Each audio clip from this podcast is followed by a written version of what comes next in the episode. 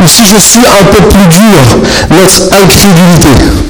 Même les disciples, à plusieurs reprises, Jésus leur a reproché leur incrédulité. Et même il a une fois, jusqu'à quand vous supporterai-je Pour un homme bon, euh, gentil, euh, merveilleux, c'est la vie, des fois il était, il était. Pourquoi? Parce que c'est important pour eux, c'est quelque chose d'important pour eux. Et si c'est important pour eux, c'est aussi important pour nous. Vous savez, j'ai été vendredi soir à une soirée euh, s'appelle Ciel ouvert à l'église de Paris-Bercy. Et euh, ces soirées de prière louange, c'est vraiment génial. On à cœur d'y aller. Et le pasteur, il a dit un truc hyper important. Vous avez déjà entendu des gens qui vous disent Moi, je suis croyant, mais pas pratiquant. Mais lui, en fait, c'est pas ça le plus gros problème. Le plus gros problème, c'est les pratiquants non croyants. ça souvent, c'est ça ça se complique plus. C'est qu'on peut être pratiquant, on va à l'église, on aime Jésus, alléluia, mais dès qu'il se passe un truc dans la vie, dès que Dieu va nous parler, on ne croit pas. Et ça, c'est un grand danger pour chacun d'entre nous. Alors j'aimerais prendre, aujourd'hui, on va prendre trois histoires, mais qui s'enchaînent pratiquement dans le livre de 2 rois, à partir du chapitre 5, notre cher prophète Élisée va être euh, notre fil conducteur de la voix de Dieu et on va voir différents hommes qui ont fait face à ce que Élisée Donc 2 rois, on va commencer au chapitre 5 et au verset 1. Peut-être que vous allez découvrir des histoires dans la Bible que vous n'avez jamais vues, mais vous allez voir, c'est génial. Alors, 2 rois chapitre 5 verset 1. Naaman, le chef de l'armée du roi de Syrie, jouissait de la faveur et de l'estime de son Seigneur, car c'était par lui que l'Éternel avait donné la victoire aux Syriens. Toutefois, cet homme fort et vaillant était lépreux. Or, les Syriens avaient mené des expéditions et ils avaient ramené prisonnière une petite fille du pays d'Israël. Celle-ci était au service de la femme de Naaman. Et elle dit à sa maîtresse, si seulement le Seigneur pouvait voir le prophète qui se trouve à Samarie, il me guérirait de sa lèpre. Naaman alla dire à son Seigneur, la jeune fille du pays d'Israël a parlé de telle et telle manière. Le roi de Syrie dit, vas-y, rends-toi à Samarie, je vais envoyer une lettre au roi d'Israël. Naaman partit prenant avec lui 300 kilos d'argent, 70 heures et 10 habits de rechange. Et il apporta la lettre au roi d'Israël. Celle-ci disait, Maintenant que cette lettre t'est parvenue, tu sais que je t'envoie Naaman, mon serviteur, afin que tu le guérisses de sa lèpre. Après avoir lu la lettre, le roi d'Israël déchira ses habits et dit, suis-je Dieu pour faire mourir ou pour faire vivre? En effet, il s'adresse à moi afin que je guérisse un homme de sa lèpre. Sachez-le donc et comprenez-le, il cherche une occasion de dispute avec moi. Lorsque Élisée, l'homme de Dieu, apprit que le roi d'Israël avait déchiré ses habits, et fit dire au roi, pourquoi as-tu déchiré tes habits? Fais-le venir vers moi et il saura qu'il y a un prophète en Israël. Naaman vint avec ses chevaux et son char et il s'arrêta à la porte de la maison d'Élisée. Élisée lui fit dire par un messager, va te laver sept fois dans Jourdain. Ta chair deviendra saine et tu seras pur. Naaman fut indigné il s'en alla en disant, je me disais, il sortira en personne vers moi, il fera appel au nom de l'Éternel, son Dieu, il fera un mouvement de la main pour rendre à ce roi malade et guérir et guérira ma lèpre. Les fleuves de Damas, l'Abana et le Parpar ne valent-ils pas mieux que tous les cours d'eau d'Israël? Ne pourrais-je pas me laver pour devenir pur? Et il tourna le dos et partait plein de colère. De colère. Lorsque ses serviteurs s'approchèrent de lui pour lui parler, ils dirent, mon père, si le prophète t'avait demandé quelque chose de difficile, ne l'aurais-tu pas fait? Tu dois d'autant plus volontiers faire ce qu'il t'a dit. Lave-toi et tu seras pur. Il descendit alors se plonger sept fois dans le Jourdain, conformément à la parole de l'homme de Dieu. Sa chair redevint comme celle d'un jeune enfant et il fut pur. Naaman retourna vers l'homme de Dieu avec toute sa suite. Dès son arrivée, il se présenta devant lui et dit, je reconnais qu'il n'y a aucun Dieu sur la terre sauf en Israël. Maintenant, accepte, je t'en prie, un cadeau de la part de ton serviteur. Élisée répondit, l'Éternel dont je suis le serviteur est vivant, je n'accepterai rien. Naaman insista pour qu'il accepte, mais il refusa. Amen. On va s'arrêter là pour ce matin, dans cette histoire. Alors, ici, ce qui est intéressant. Déjà, juste dans le contexte, que j'aime, moi, ce que j'aime, c'est, vous savez comment les, choses se passent. Il n'y a jamais de hasard, il n'y a jamais de seulement de concours circonstances. Il y a une direction claire. Ici, Naaman est le chef de l'armée du roi de Syrie, quelqu'un qui a gagné des batailles, quelqu'un qui est important, quelqu'un qui est grand, mais c'est une petite fille prisonnière qui va peut-être lui donner une solution pour quelque chose qu'il a, dont il ne peut rien faire, c'est être lépreux. Et la réalité, c'est qu'aussi fort que l'on peut être, eh bien, il peut toujours y avoir quelque chose. Même les plus forts ont une faiblesse. Parce que devant Dieu, il n'y a personne qui n'a aucune faiblesse. Il n'y a personne qui est, on va dire, avec une, majesté totale, à part Dieu, bien sûr, mais il n'y a personne, il y a toujours une faiblesse quelque part. Et cet homme, il souffrait de cette être lépreux, c'était quelque chose de dégradant, très, euh, bien sûr la maladie est une souffrance déjà en soi, mais en plus de ça, socialement, c'était quelque chose de très dégradant. Donc c'était comme, on va dire, une contradiction. Mais il arrive vers Élysée, et au verset 11 est pour moi le cœur de, cette première pensée que j'aimerais dire. Lorsqu'il arrive vers Élysée, bien que ce soit un homme important, Élisée lui envoie son, son serviteur, il ne sort même pas de chez lui, et il va laisser faire dans jardin, terminé, à la voir circuler. Et là, il va se mettre en colère. Je pense qu'il va se mettre en colère, non pas seulement à cause de ce que Élisée lui a dit, mais déjà parce qu'il n'a pas été à son, sens assez honoré. On voit que c'est quelqu'un d'important. Les gens importants aiment qu'ils se sentent toujours importants. Hein. Et qu'il manque quelque chose, ça ne va pas. Mais qu'il n'y a pas le protocole, ça ne va pas. Mais ici, Élisée, lui, le protocole, il s'en fout. Par contre, il leur a donné une parole puissante. Et ce qui se passe ici, l'enjeu qui est ici qui, nous arrive à nous tous, c'est que Naaman va commencer à penser. À penser de de choses. Mais s'il serait venu pour guérir, il m'aurait c'est sorti, il m'aurait imposé les mains, il aurait fait quelque chose pour me, mettre la main à l'endroit où j'ai mal pour, me guérir, il aurait invoqué son Dieu. Il ne fait rien de tout ça. Et truc qui met, il est prêt à repartir malade avec sa lèpre alors que la solution dans ce que Élisée leur dit de la part de Dieu, dans ce que Dieu dit. Et très souvent, soyons honnêtes, je suis le premier concerné, très souvent, Dieu nous parle, Dieu nous dit quelque chose parfois, il ne faut pas chercher, comme on dit, midi à 14h. C'est quelque chose de très simple, mais c'est pas ce qu'on attendait. C'est pas ce qu'on l'imaginait. Et du coup, il y a une bataille qui se prend dans nos pensées. Et le diable va essayer d'anéantir ta foi ici en premier lieu. C'est ici que se jouent souvent les choses. Parce que Dieu veut te donner la solution à ton problème. Quand tu as un problème, Dieu n'aime pas te voir dans ton problème. Parfois on dit pourquoi Dieu fait rien? Souvent Dieu a, beaucoup parlé. Mais on ne l'a pas entendu. Ou on n'a pas été à l'écoute. Ou ce qu'il nous a dit ne nous convenait pas. Avouons-le. Qui a, Dieu dit quelque chose qui ne me convenait pas? Moi, Dieu m'a dit souvent de faire des choses qui ne convenaient pas à moi, Pascal. Mais heureusement, avec un peu de persévérance, un peu d'humilité et un peu de... On peut y arriver.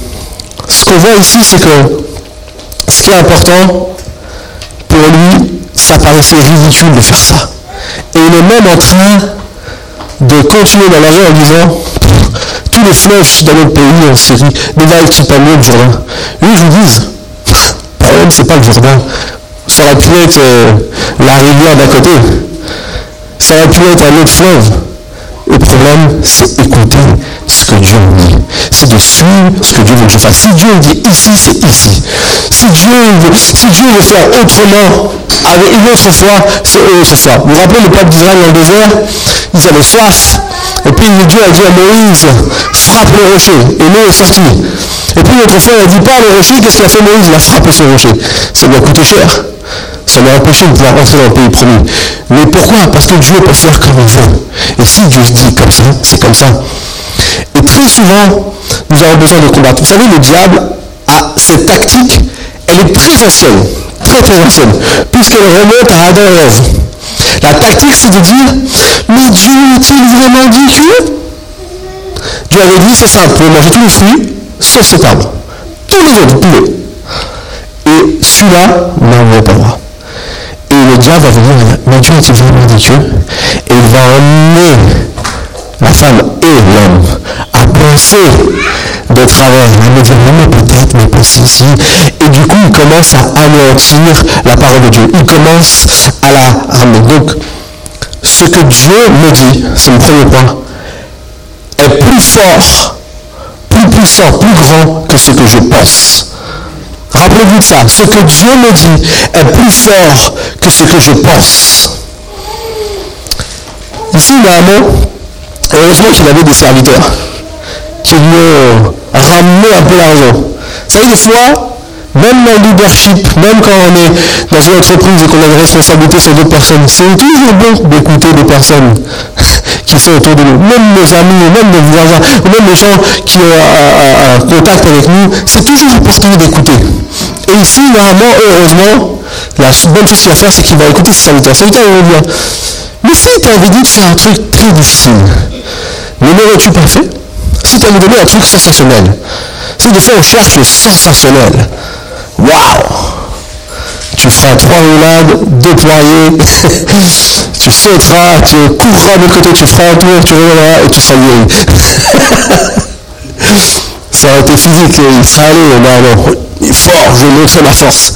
Non, Dieu m'a dit un truc très simple. En plus, des fois c'est répétitif avec Dieu. Là c'était sept fois.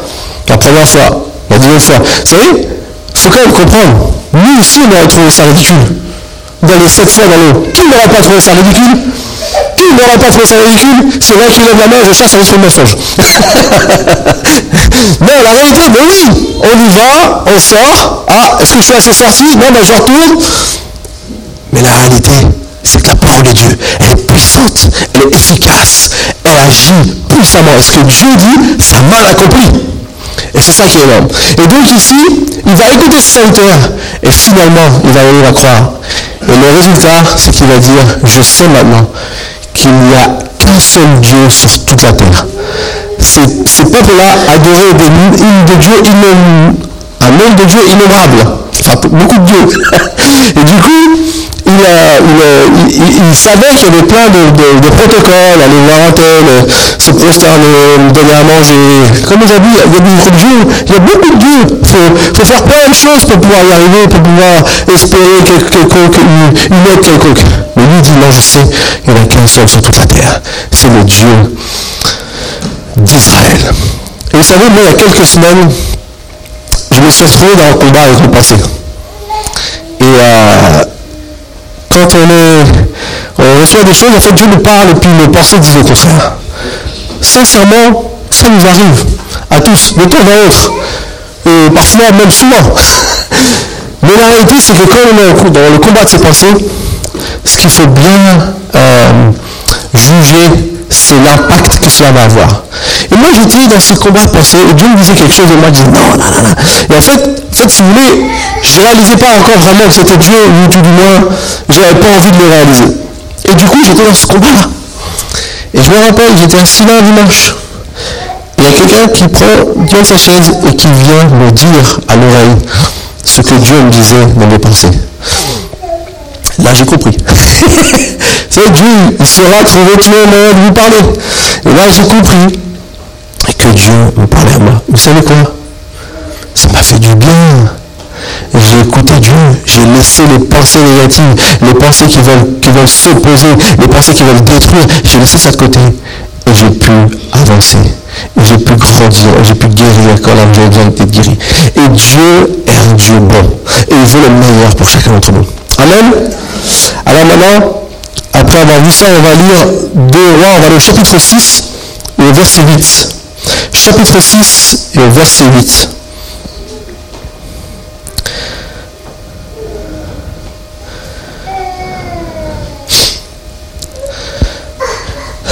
Le roi de Syrie était en guerre avec Israël. Ils n'arrêtaient pas.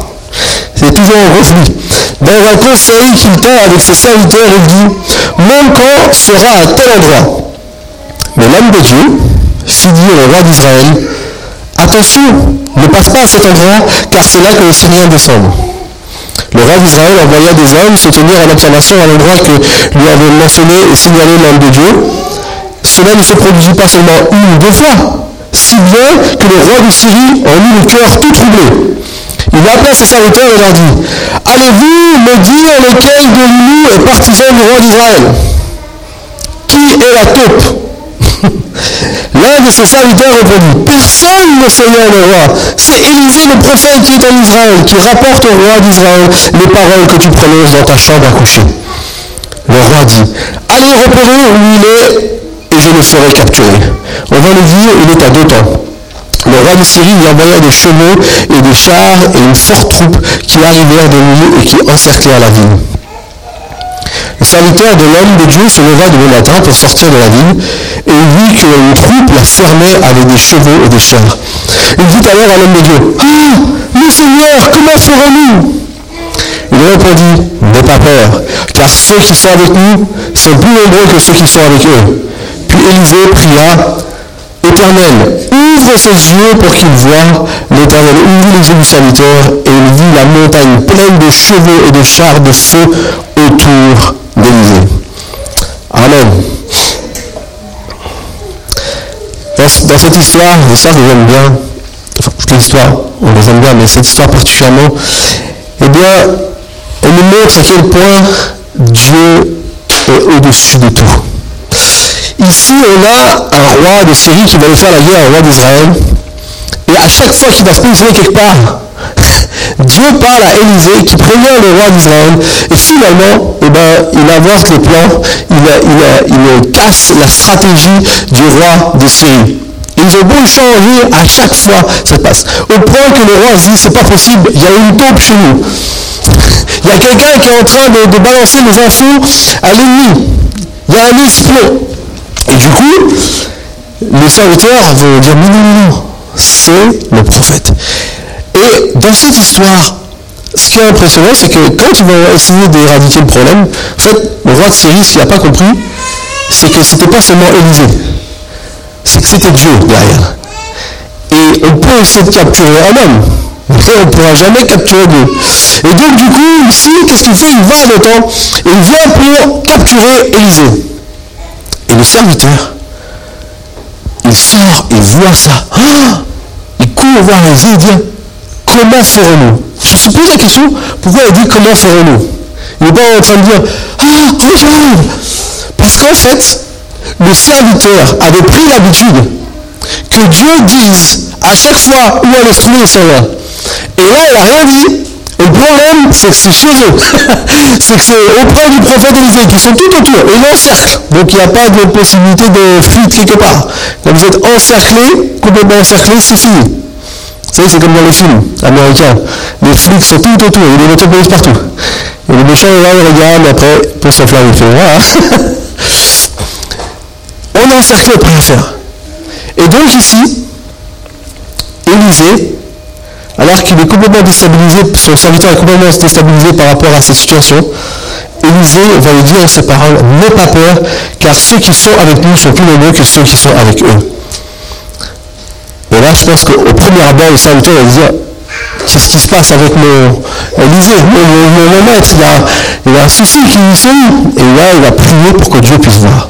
Ce que j'aimerais dire, le point que j'aimerais faire ce matin avec cette histoire, c'est que bien souvent, Dieu nous parle pour que nous puissions voir des réalités qui sont là, mais que nous ne voyons pas naturellement.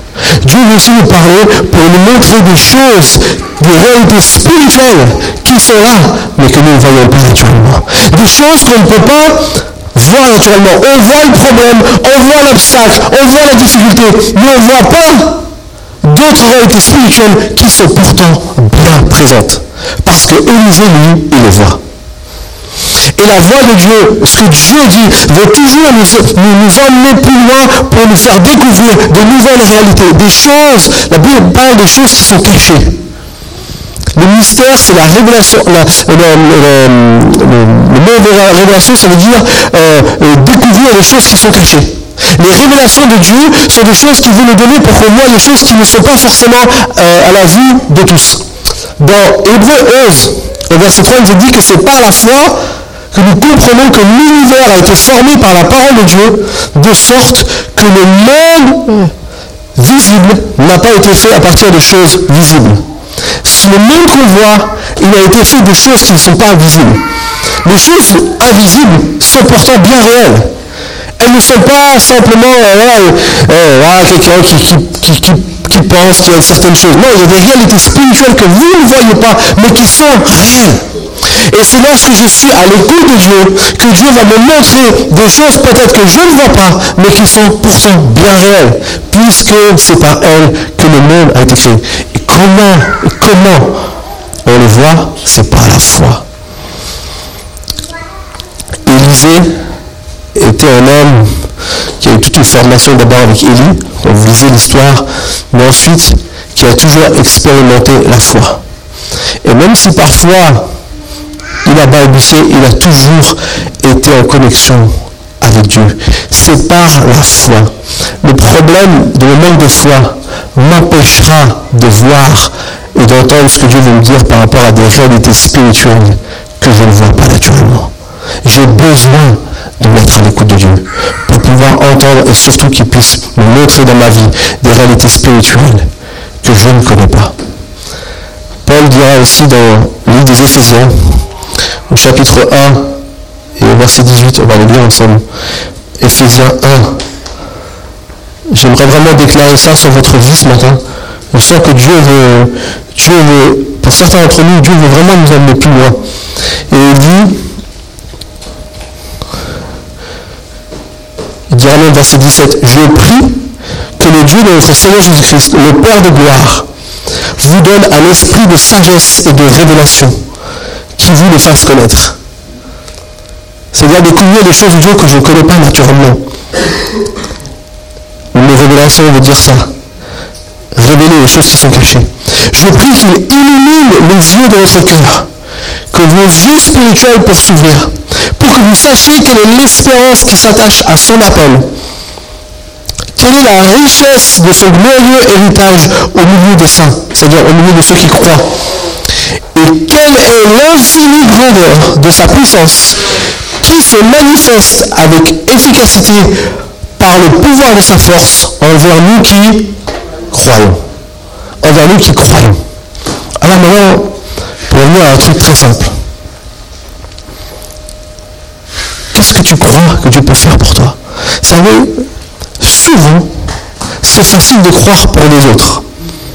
Souvent, c'est plus facile même d'apporter une parole d'encouragement aux autres. Et c'est parfois plus difficile pour nous quand nous, on est face à un problème. Parfois, on est face à des, situations, on est encerclé, on ne sait plus comment faire. On est face à une situation qui paraît fermée. Vous avez peut-être déjà reconnu ça au travail, à la famille, avec les voisins, partout. Des, il y a des situations où même récemment, pensons à tous ceux qui sont dans les Antilles, enfin surtout à Saint-Martin et à Saint-Barthélemy, qui ont d'un seul coup fait face à quelque chose où on ne peut rien faire. Il y a un ouragan qui passe, il détruit presque tout. Gloire à Dieu, la famille de euh, est en bonne santé, parce que Mickelson vient de Saint-Martin, tout le monde va bien et apparemment les, maisons sont restées en entier. Hein. Alléluia, merci Seigneur, on remercie. C'est-à-dire qu'après aussi, il y a l'information un peu des fois exagérée, mais enfin bon, ça c'est... La réalité, c'est que euh, Dieu est un Dieu qui nous aide dans n'importe quelle situation. C'est-à-dire que peu importe où on est, Dieu est notre Dieu qui permet de pouvoir affronter et de pouvoir voir des réalités spirituelles qu'on ne voit pas naturellement. Vous savez qu'il y a en 2009, j'ai eu la chance de faire un voyage en Israël. Et ça, c'était, euh, je crois, un des plus beaux voyages de ma vie j'ai pu euh, aller sur euh, les, histoires qu'on lit sur la Bible, on a pu aller sur différents sites où c'est certifié à quasi 100% que ça s'est bien produit là. Et euh, en, parcourant la, plaine dans le nord, la plaine du Golan, eh bien, il y avait un colonel, un ancien colonel de l'armée d'Israël qui nous faisait en fait, qui nous faisait, qui était notre guide. On avait un pasteur aussi qui était notre, guide spirituel, qui, qui ramenait des histoires, qui parlait, qui connaissait très très bien le pays parce qu'il a étudié là-bas. Et puis on a un colonel de l'armée d'Israël. Et lui, il a même raconté une histoire que je me souviendrai toute ma vie. En fait, c'était pendant la guerre des six jours, en 1967. Et pendant cette, guerre des six jours, eh euh, Israël a dû faire face à plusieurs fronts, notamment dans le sud avec les Égyptiens et dans le nord avec le, Liban et la Syrie. Et du coup, la, la de se trouve plutôt au nord d'Israël. Et du coup, euh, ils avaient trouvé des tactiques, ils avaient des tactiques, c'est qu'ils avaient mis des, faux canons, donc ils avaient euh, maquillé un peu les choses, ils avaient des faux canons avec des bruits de, de, tirs de canons, parce qu'ils n'avaient pas assez d'hommes, donc ils avaient mis ça dans le nord, pendant qu'ils faisaient un peu d'envoyer leurs troupes plutôt vers le sud. Et à un moment donné, il y a une percée qui s'est fait dans le nord, et là, ils se sont tous dit, on est cuit, parce que la personne là-haut, le temps qu'on remonte, on n'aura pas le temps, ils vont, pouvoir rentrer dans le pays. Et ce qu'ils n'ont pas compris, il a dit jusqu'à ce jour, c'était un mystère pour eux, c'est que l'incursion qui était dans le nord avec les Libyens, la Syriens les, Libanais se sont arrêtés à un moment donné. Ils se sont arrêtés net. Du coup, ils ont eu le temps de renvoyer des armes au nord et ils ont même pu capturer euh, un des responsables de, de, de l'incursion. Ils lui ont posé la question, vu que l'État coréen était au courant, il a posé la question, pourquoi vous êtes arrêtés? Ils ont dit, quand on est arrivé, eh ben, on a vu qu'on pouvait entrer, mais d'un seul coup, on a vu une armée tout de blanc vêtu sur toute la commune. Et on n'est pas fous, on n'y sont pas allés.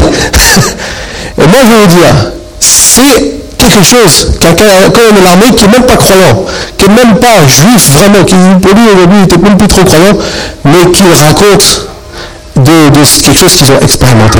Alors, je ne dis pas que vous allez voir l'armée, vous allez voir des, chevaliers blancs tout autour de vous, hein. quoique, peut-être, qui sait? Mais la réalité, c'est pour montrer a des réalités spirituelles qu'on ne voit pas peut-être non seulement nous, mais que Dieu peut montrer, que Dieu agit, que Dieu est un Dieu puissant. Il est au contrôle de ta vie, il gère ta vie, il fait les choses. Alors écoutons ce qu'il a à nous dire. Euh, demandons à Dieu de nous révéler aussi ces choses, ces réalités spirituelles. Quand ça ne va pas, quand tu es dans une situation difficile, ne regarde pas seulement ton problème, regarde à celui qui peut changer ton problème. Regarde à celui qui est capable d'intervenir pour toi, de ce qu'il veut te montrer, de ce qu'il veut t'enseigner, de ce qu'il veut te dire, parce qu'il a de bonnes choses pour ta vie. Il a prévu de bonnes choses pour chacune de nos vies.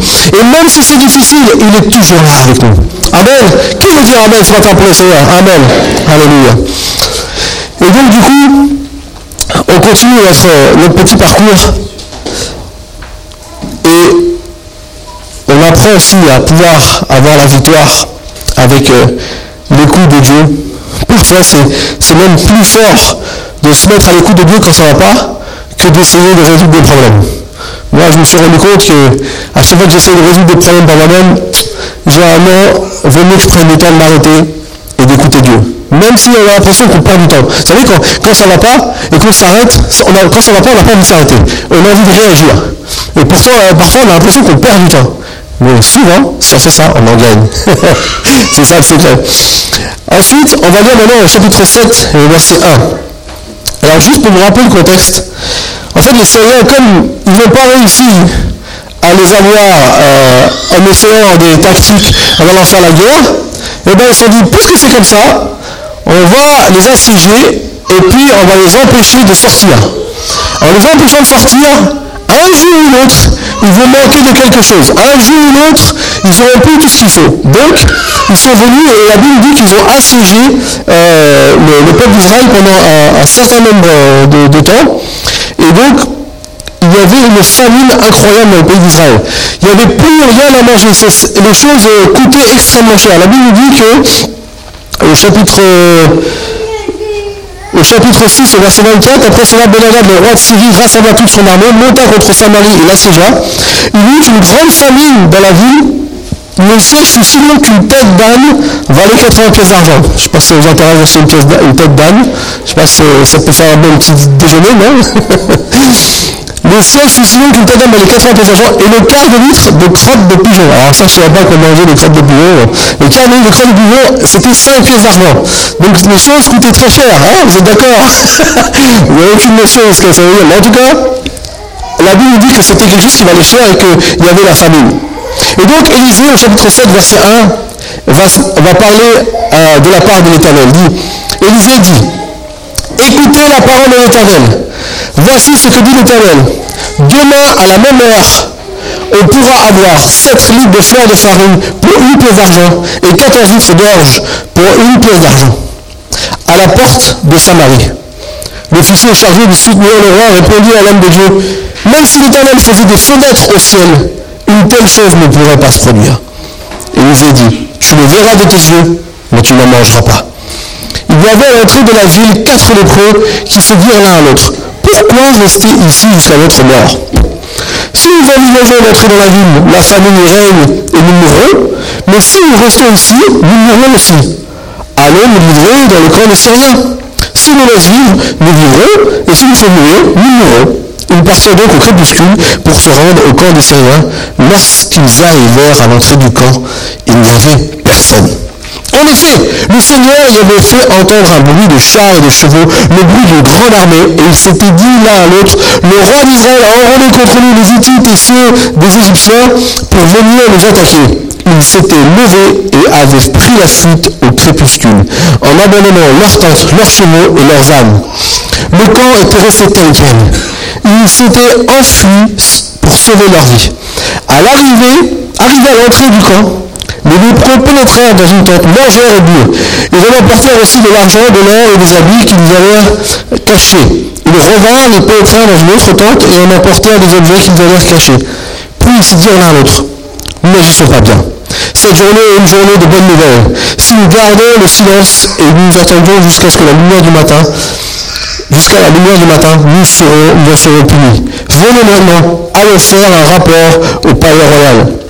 Ils partirent, appelèrent un homme qui gardait la garde de la ville et annoncèrent Nous sommes entrés dans le camp des Syriens et il n'y a personne. On n'entend aucune, aucune voix d'homme et il n'y a que des chevaux déjà attachés et les tentes sont restées telles quelles.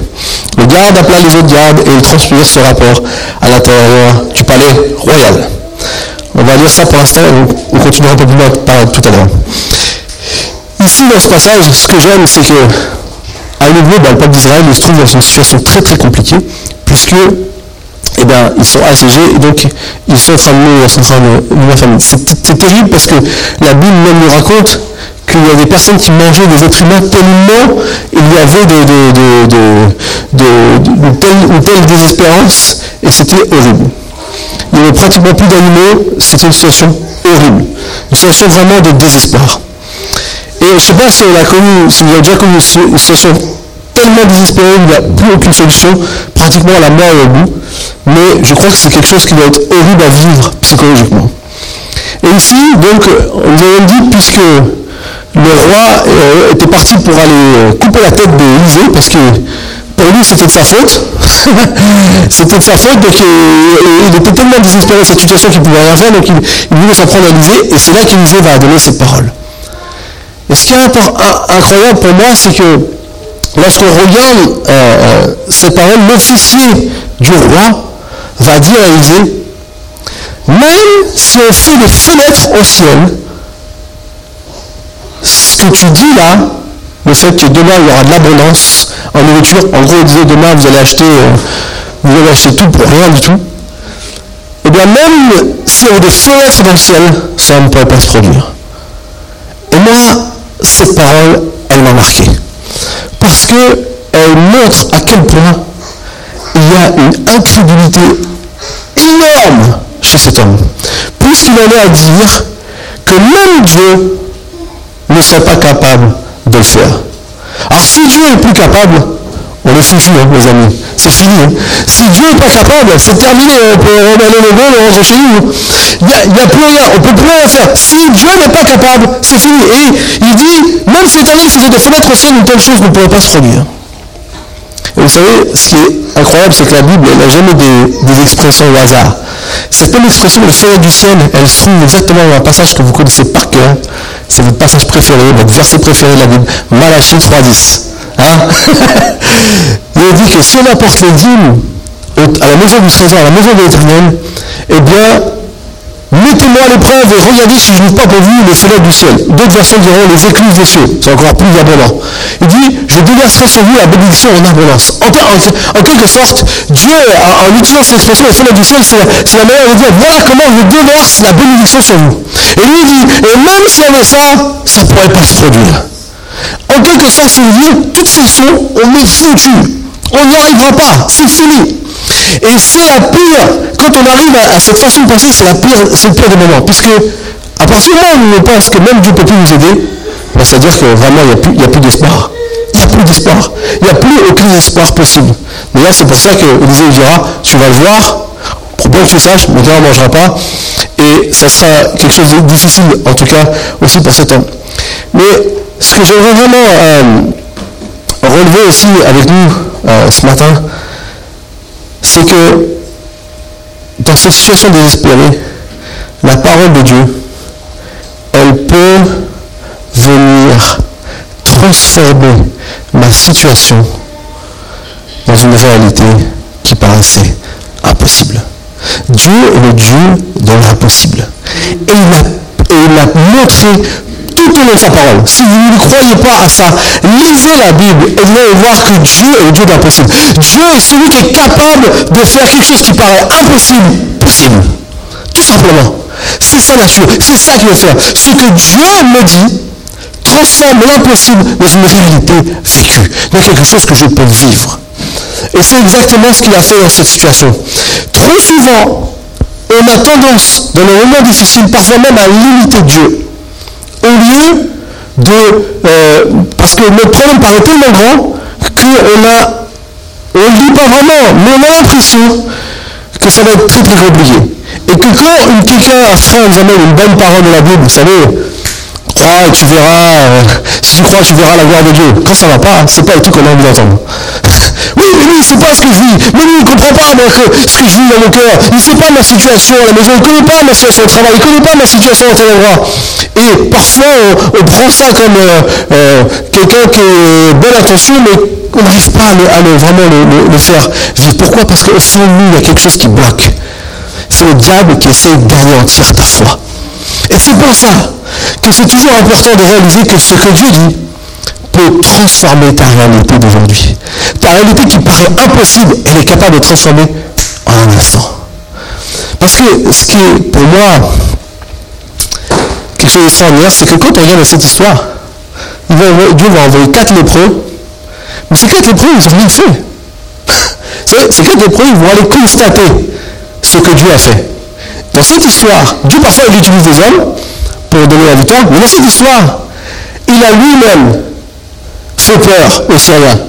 Il leur a fait entendre juste le son de l'armée. Il n'a même pas besoin de déplacer qui que ce soit, il n'y a personne qui s'est déplacé. Il a juste fait entendre le son de, chevaux et d'une grande armée. Les, les, Syriens sont venus, les Égyptiens, les Hittites, ils sont tous ensemble.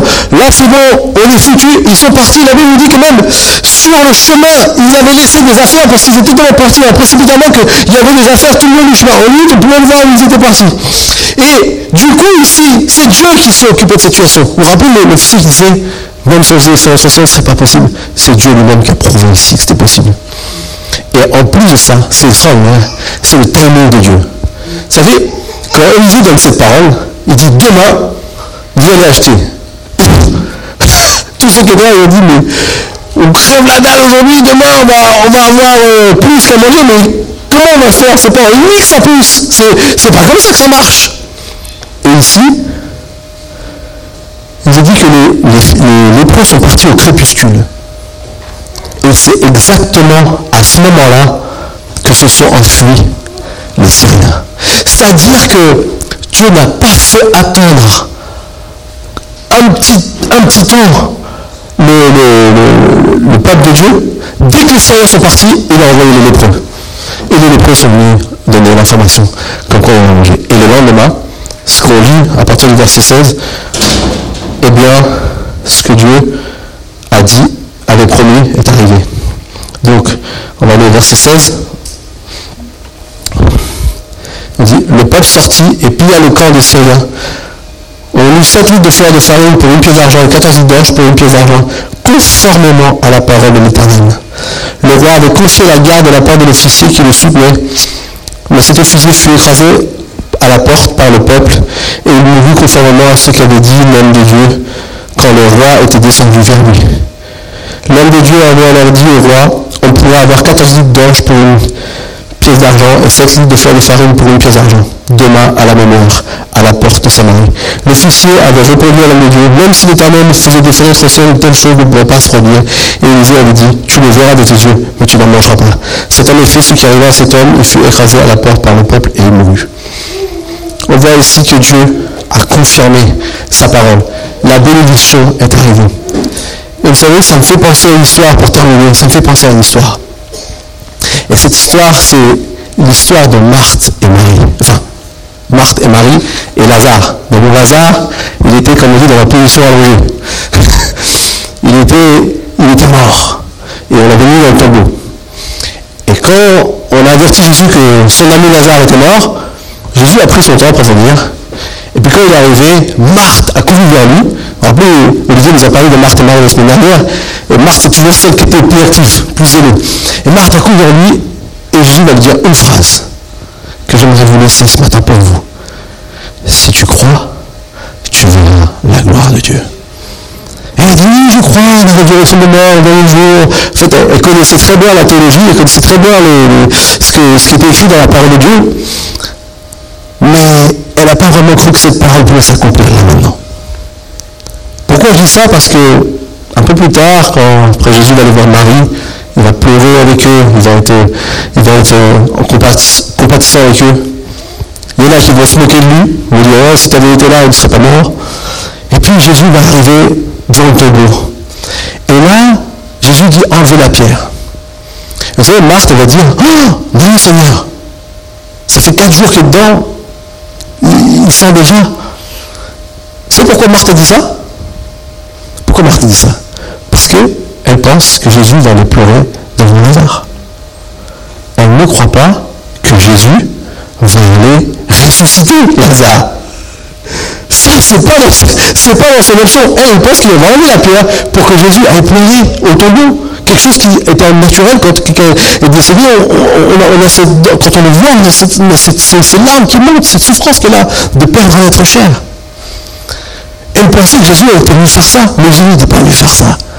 Jésus est en train de dire, Père, je te prie, parce que je sais que tu m'écoutes toujours, mais pour que les autres sachent que tu nous écoutes toujours. Eh bien, je te prie pour ça. Il dit, Lazare, sors. Est sorti. Et Lazare avait même des bonnes lettres. Je ne sais même pas comment il est sorti. Il y a plusieurs théories là-dessus. Il y a sept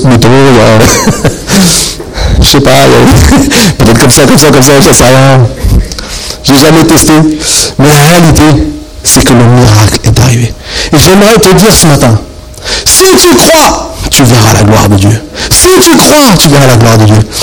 Que la parole de Dieu, que sa parole, que, ce que Dieu veut dire, nous puissions pas seulement l'entendre, mais nous puissions l'écouter.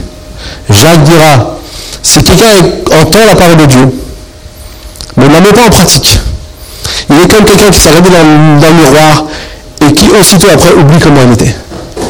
Et c'est pour ça que c'est important que nous puissions entendre, écouter cette parole et la mettre en pratique. Dieu veut te dire quelque chose ce matin pour que tu puisses aller maintenant à son écoute.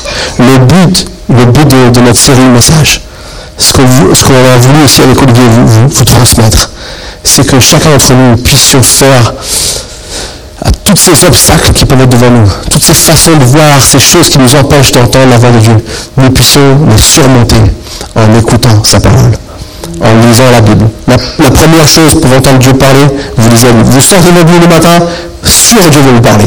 100%. C'est sûr que Dieu va vous parler. Si vous êtes prêt à écouter Dieu, il va vous parler. Parfois, si vous prenez le temps d'aller prier, d'écouter de la louange dans, les, écouteurs, quand on va travailler, ou on va faire une balade, ou on reste dans votre chambrage, comme vous voulez. Quand vous prenez le temps dans la présence de Dieu, Dieu va vous parler. D'une autre manière, peut-être dans les pensées, peut-être dans quelque chose très fort sur votre cœur, différentes choses que Dieu va faire. Mais laissez-vous. Donnez-vous un temps pour que Dieu puisse vous parler. C'est important. Et je sais que c'est un défi. Personnellement, c'est toujours un défi. C'est jamais quelque chose de pleinement acquis. Il faut toujours se battre par rapport à toutes les choses de la vie qui parfois sont bien moins importantes que de passer du temps avec Dieu. Alors j'aimerais qu'on puisse tous se lever et j'aimerais prier pour vous tous ce matin.